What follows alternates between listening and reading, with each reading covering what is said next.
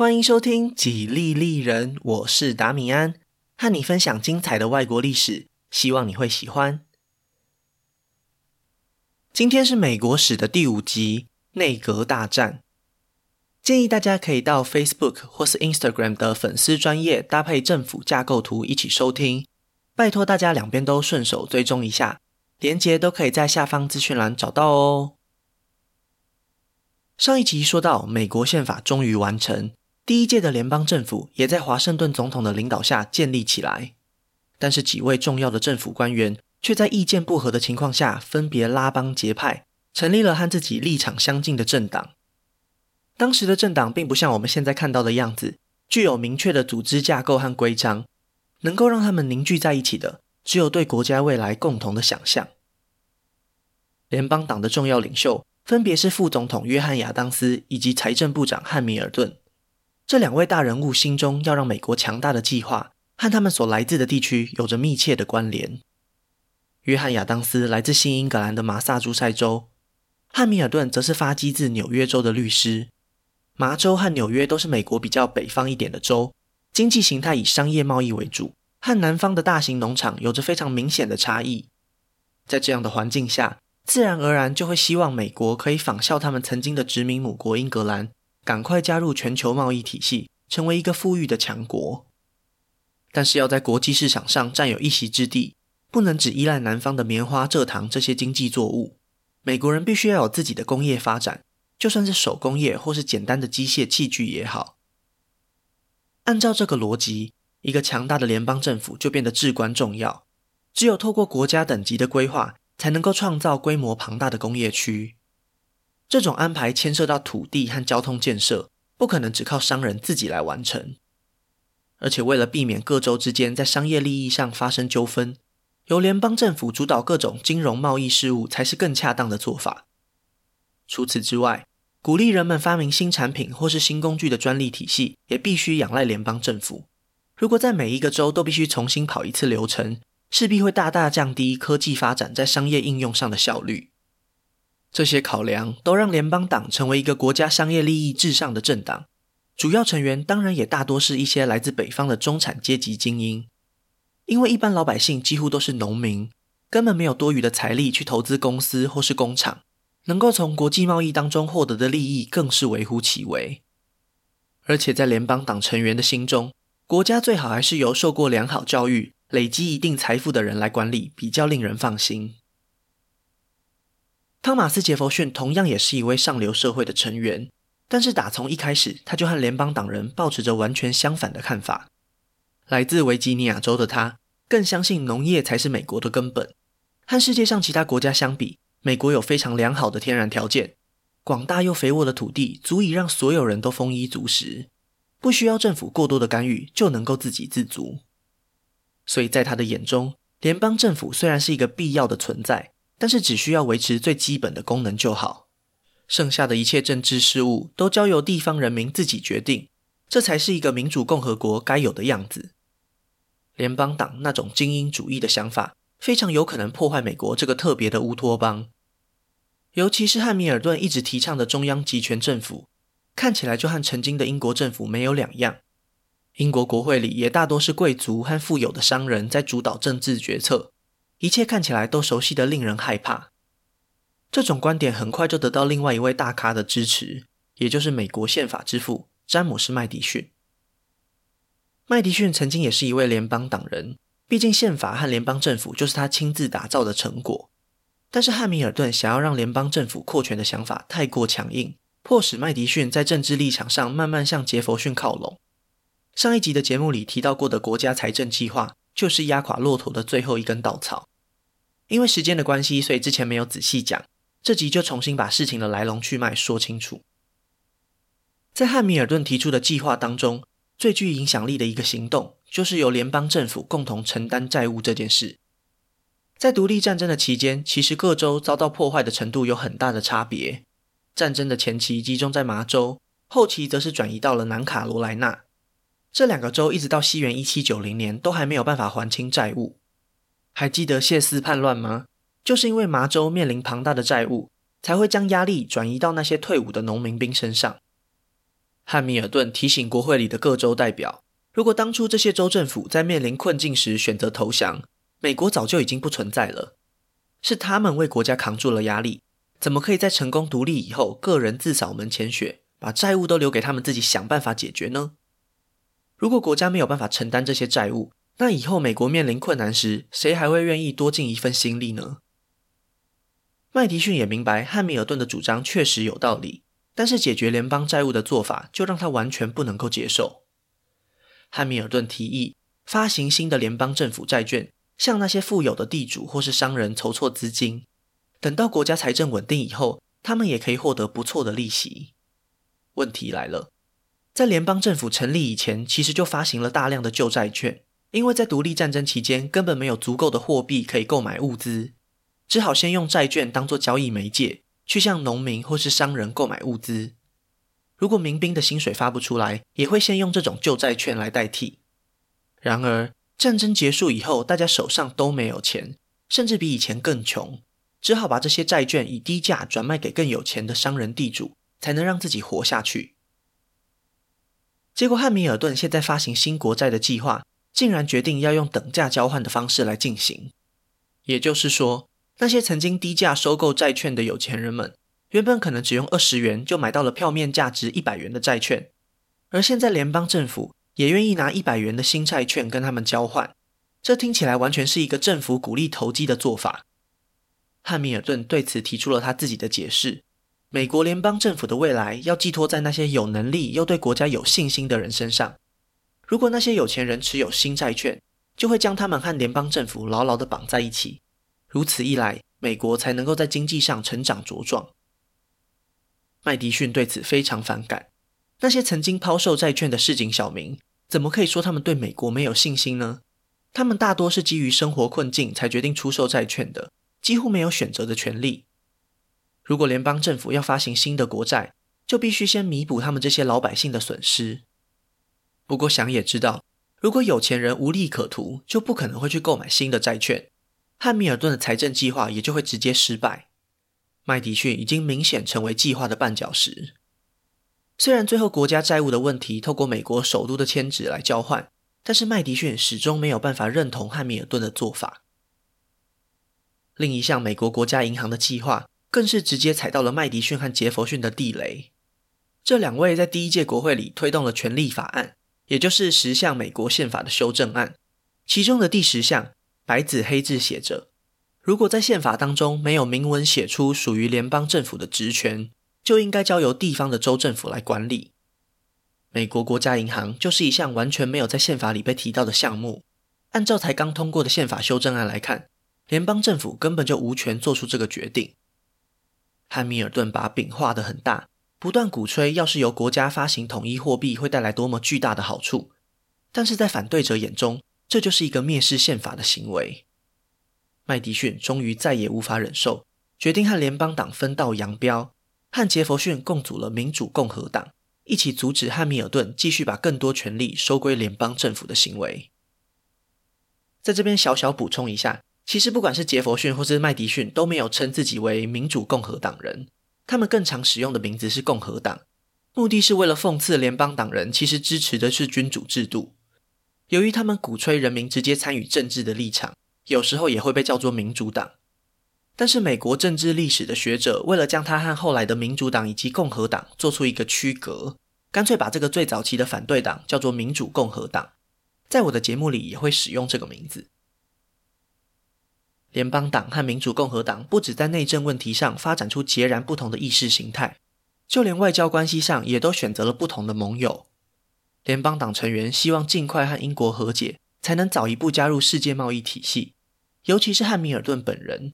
他的那一套财政计划，基本上就是受到大英帝国内的知名学者大卫休谟的启发。在研究经济理论时，他也发自内心佩服英国政府的成就。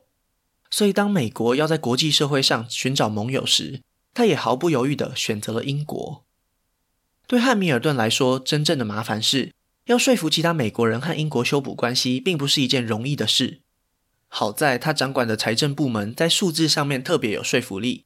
根据官方的记录，当时美国出口的商品有一半都是卖到英国，从英国进口的商品甚至超过四分之三，这才让联邦党站稳了亲近英国的立场。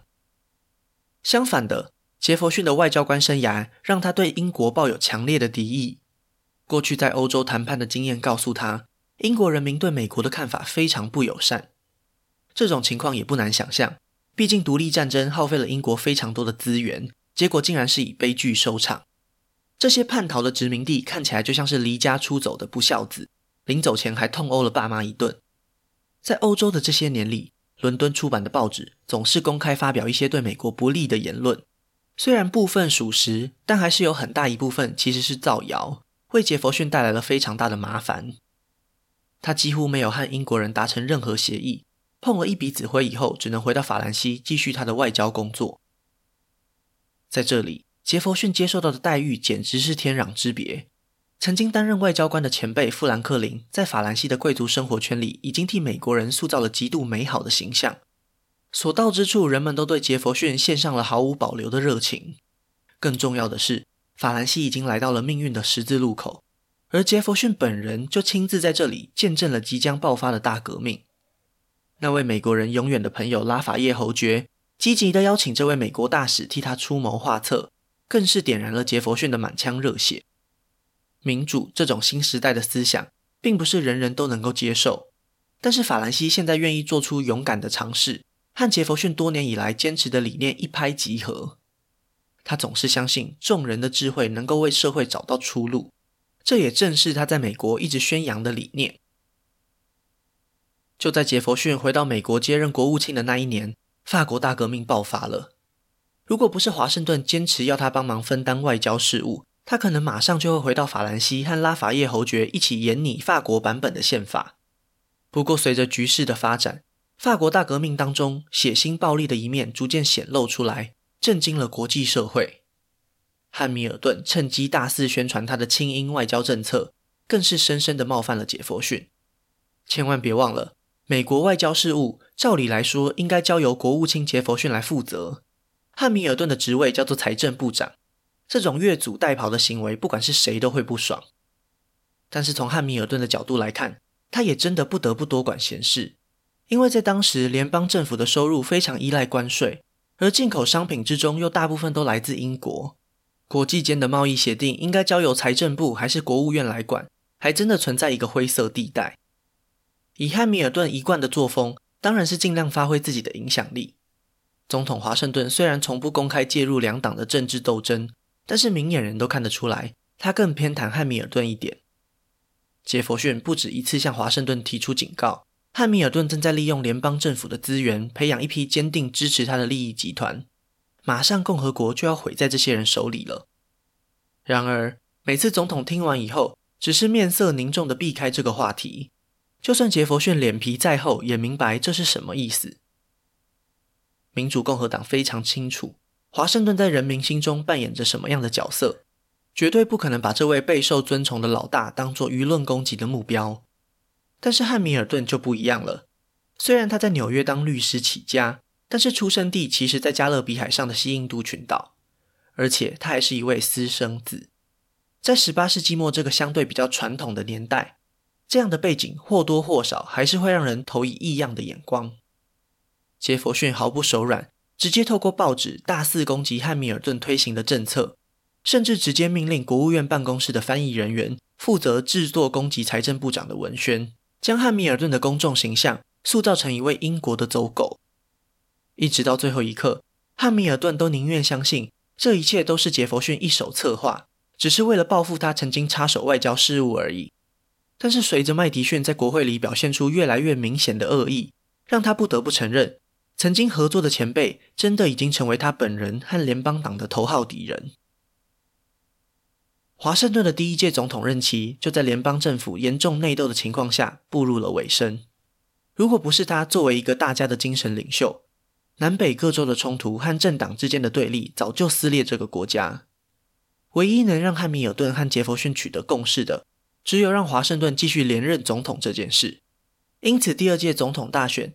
正副总统仍然是由最高票的华盛顿和约翰亚当斯出任。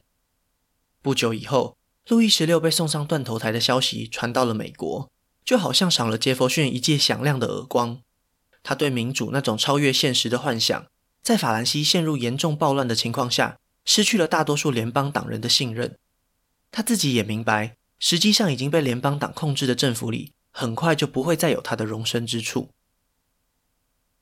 西元一七九三年四月，法国大革命从反对封建体制的暴动，转变成为一场欧洲大战。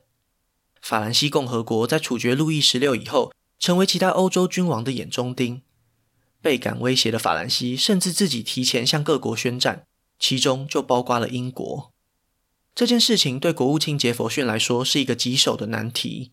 当然，前提是如果他的目标是要在战争中保持中立的话。不过，在他内心深处，巴不得法国人民推翻君主制度，最好是连其他欧洲国家的君王也一起推翻。身为处理外交关系的重要人物。这种明显的好恶立场，很有可能会把美国拖进一场不必要的战争之中。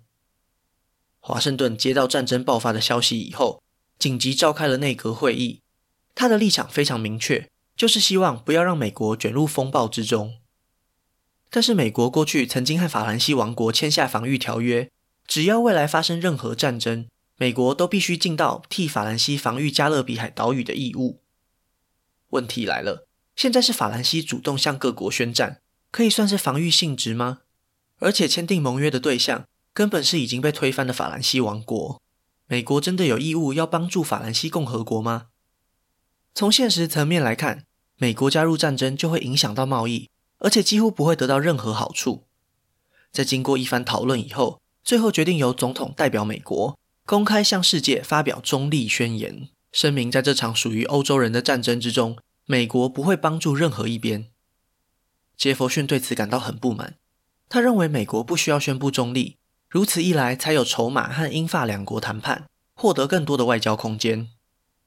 但是汉密尔顿非常担心，社会舆论一直都有仇视英国的风向，更何况法兰西曾经在美国独立战争中扮演了关键的角色，民众很自然会对这个曾经帮助过自己，现在也想要追求共和理想的伙伴产生同情。为了杜绝后患，汉密尔顿再一次发动联邦党在政府内的优势，成功地影响了华盛顿总统。他向这位老长官解释了自己的想法：美国外交政策应该基于国家利益，而不是情感，完全命中了华盛顿对美国的担忧。这个在地球上才刚建立十多年的国家，实在太需要一段和平稳定的发展期了。紧接着发生的政治事件，又再一次重挫了民主共和党的声望。法兰西共和国派来的驻美大使热内受到了民主共和党成员的热烈欢迎，毕竟他们都算是亲法派。杰佛逊本人在实际接触热内以后，立刻就观察到他性格上的缺陷，和他保持了一段距离。但是其他的民主共和党成员并没有这么做，反而将他当作政治宣传的工具。事实证明，杰佛逊还是一位杰出的政治人物，他的观察并没有错。热内抵达美国以后，在港口大量的收购商船，并且立即招募军事人员，还发下私掠船的特许证照。这些由法兰西官方授权的海盗，立刻就南下攻击了西班牙的领地佛罗里达，试图将美国强行卷入这场战争之中。而且热内在外交会议上，以一种傲慢的姿态来对待总统和国会议员，实在难以替他护航。破坏美国中立的挑衅行为，更是直接惹火了华盛顿。最后，甚至要求法兰西召回这位大使。虽然杰佛逊躲过了这次事件的伤害，但是他所属的民主共和党实在太丢脸，而且他本人的外交想法几乎都没有办法获得施展。仔细评估以后，杰佛逊认为自己待在联邦政府里也没有影响力，还不如以退为进，辞去了国务卿的职位。在野的身份可以让他更有立场批评政府的决策，也比较容易累积政治能量。他要做的只是耐心等待联邦党自己垮台。反对汉密尔顿的力量并不是只存在国会。客观来说，其实国会对他还算是宽容，只要没有牵涉到南北各州利益的冲突，联邦党在美国政坛里就是一党独大。身为联邦党的领袖，他想要的政策其实也大部分都能够顺利推行。这个现象反映了一个事实。其实，美国基层民众的声音几乎对政府的决策没有影响力。参议院的成员甚至是由州议会选举，而不是由人民直选，所以精英阶级可以非常有效地主导政策。这种现象导致人民的不满只能透过另外一种更暴力的形式来表达，就连受人爱戴的华盛顿总统也没有办法幸免。在他的第二任期里，就爆发了一次严重的农民叛乱，导致这起事件的原因就是汉密尔顿经济计划里的最后一项，也是自古以来被统治者最讨厌的两个字——税收。早在西元一七九一年，汉密尔顿就已经成功说服国会，对农民征收一项新的税款。只要任何人将种植的小麦拿去蒸馏成威士忌，都必须向联邦政府缴税。这对当时西部地区的农民有非常严重的影响。这些居住在广大乡村地区的农民，因为运送谷物非常不方便，通常都会选择将这些农作物转换成经济价值较高的威士忌来贩卖。不仅运送上更有效率，也能替他们微薄的收入增加一笔不小的数字。汉密尔顿其实也不想没事去招惹这些农民。但是联邦政府实在太缺钱，关税已经被他调到很高，还是不够平衡政府收支。权衡之下，只好拿威士忌来开刀。就他个人的观点来看，威士忌是一种奢侈品，是各种税收里最不容易引起反感的。不过，就如同刚刚所说，威士忌在城市居民的眼里可能只是一种昂贵的奢侈品，但是对偏远地区的农民来说，却是赖以为生的工具。这些不满的群众酝酿了三年。终于在西元一七九四年拿起武器，公开反对联邦政府的征税行为。总统华盛顿在协商失败以后，发布公告，召集宾夕法尼亚和维吉尼亚这些中部地区的民兵团，由他亲自率领军队前去平定这场叛乱。那些农民一开始只是想要引起关注而已，一时激动才决定叛变。现在看到曾经打败英军的华盛顿带着大军赶来，马上就决定投降。整起事件几乎没有任何伤亡，就像从来没有发生过一样。但是这场叛乱证明了一件事：联邦政府的权威获得了广大群众的认可，就算是要征收税款也一样。因为这些政策都是受到宪法授权以及国会代表们表决通过的，就算利益受损，也不能透过体制外的方式来抵抗。杰佛逊辞去国务卿的职位以后，并没有等太久。联邦党政府真的迎来了一个重大的政治威胁，比威士忌叛乱还严重许多，而且正巧就是杰佛逊曾经主管的外交领域。美国虽然对外宣布保持中立，但是中立这件事情可不是你自己说了算。英国海军也没有给联邦党人保留任何情面，当他们查获美国商船中运有法属西印度群岛的货物时，直接就扣押了两百多艘。这种强硬又蛮横的行动，立刻就激怒了美国民众。联邦党政府只能尴尬地表示，将会派人前往英国交涉，一定不会让国家主权受到委屈。民主共和党终于找到机会一吐怨气，杰佛逊要求立即和英国宣战，麦迪逊则是主张要对英国进行经济制裁。宣战当然是有点太夸张了，但是贸易禁运差一点就通过了。众议院表决通过以后，提交参议院投票，最后赞成和反对的票数竟然一样多。按照规则。平票时由副总统做出最后的决定。身为联邦党成员的约翰·亚当斯，当然还是在这个紧张时刻投下了反对票，避免了一场贸易战争。但是冲突还没有解决。华盛顿原本打算指派新上任的国务卿艾德蒙·伦道夫前往英国谈判，但是伦道夫的亲法立场相当明显，让人怀疑他是否真的能够和英国代表取得任何一丁点共识。所以汉密尔顿又再一次干涉了外交事务。他向华盛顿表示，这次事件相当特别，不能遵循一般的外交途径，应该要指派最高法院的大法官约翰·杰伊去和英国人谈判，把独立战争以来英美双方的所有纠纷都一次搞定。与此同时，汉密尔顿本人对国家财政计划的任务也即将告一段落，大部分他想要规划的项目都已经开始进行，继续留在这个位置上，只会让人觉得他贪恋权力。坐实了民主共和党人的批评，所以他也在这一年向华盛顿请辞。曾经为了理想和权力斗得不可开交的汉密尔顿和杰佛逊，现在都离开了联邦政府，但是华盛顿的日子并没有因此过得更加轻松。约翰·杰伊和英国政府经过了好几个月的谈判以后，将草案送到国会表决。在条约里，英国再次确认了西北领土的主权属于美国。并且立刻让驻守在这里的英军撤往魁北克，双方针对债务以及货运损失也取得了共识。作为交换条件，美国必须授予英国贸易最惠国的待遇。虽然条约在联邦党的主导下成功获得批准，但是却对总统的声望造成了极大的伤害。南部州的地主对此感到非常愤怒。过去十几年来，他们一直要求联邦政府替他们索取损失奴隶的赔偿。这些奴隶很多都是在独立战争期间逃亡加入英军的，而联邦政府为了和英国赶快取得贸易协定，奴隶的赔偿一个字也没有提到，根本是一种偏袒北方人的做法。在南方的很多城市，甚至有民众公开烧毁约翰杰伊的画像来宣泄他们的不满。民主共和党人也对这份条约颇有微词，因为这种和平协议等于是变相违反了中立，站在英国人这边。华盛顿崇高的政治地位第一次遭到质疑，民主共和党人也开始翻旧账，细数过去几年以来总统偏袒联邦党的诸多行径，而这些指控，华盛顿确实难辞其咎。美国总统的任期虽然在宪法里明文规定是四年，但是却没有写到可以连任几次。如果华盛顿愿意再次角逐总统大位，应该也是非常高几率会成功。不过本来身体状况就不是很好的华盛顿，担心如果自己在位期间过世，会让美国民众认为总统是一个终身统治的领导人，和君王的形象实在太过接近，可能会伤害到共和国精神。而且他早已对政党之间的恶斗。州与州的冲突感到厌烦，现在又面临舆论的指责，他随即宣布不再竞选下一任总统，为后人设立了一个最多只能连任一次的典范。西元一七九六年的总统大选和过去两次选举相比之下，选情焦灼许多。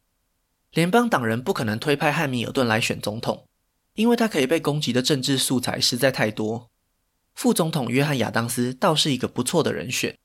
在过去七年里的内阁恶斗当中，他几乎完全置身事外，安分守己地待在参议院主持会议。虽然他是一名联邦党人，但是和国会代表们保持着良好的关系。由他来接替华盛顿是胜算最大的候选人。不过这个时候的美国并没有政党推派候选人的机制，当然也不可能有初选，所以有资格出来竞选总统的联邦党员就有十几位，非常有可能分散选票。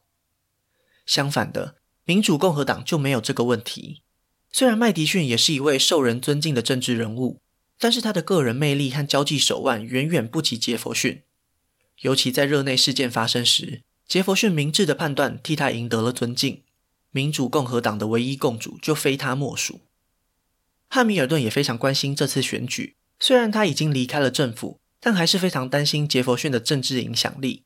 为了避免让民主共和党有机会得到副总统的职位，他呼吁联邦党的朋友一定要团结起来，支持另外一位候选人平克尼。这个举动和唯一支持约翰亚当斯的新英格兰代表们背道而驰，当然也就不小心冒犯了约翰亚当斯本人。新英格兰的十八位代表真的没有人投给平克尼。虽然约翰亚当斯当选了第三届的美国总统，但是联邦党也失去了副总统的职位。选举人票的统计结果公布以后，大家都吓了一跳。民主共和党的杰佛逊和总统大卫只差了三票，以非常些微的落后，成为了美国副总统。这种情况是宪法制定时谁也没有想到的。短短几年前，美国还不存在两个竞争激烈的对立政党，现在竟然出现总统、副总统分属不同的政治派系，让人不得不为美国的政坛感到担忧。卸下总统职位前，华盛顿送给美国人民最后一个礼物，就是他自己的告别演说。在那个没有电视广播或是网络的年代，最能传递讯息的媒介就是报纸。华盛顿在报上刊登的这封告别信，诚恳又真挚地告诫他的同胞：政党是联邦政府最糟糕的敌人，这种对立只会继续撕裂美国社会。而且，如果民众继续以地理分区来分隔彼此，那么国家将永无安宁之日。只有把国家利益放在政党以及各州利益之上，才能够团结美国，成为一个强大的国家。华盛顿的这番愿景，就算经历了两百多年，都还是可以拿来作为美国政治的警惕。只可惜，他人生的最后阶段，还是只能看到联邦党和民主共和党新一轮的交锋。那今天的故事就先分享到这里。下一集我会继续分享更多属于美国的故事。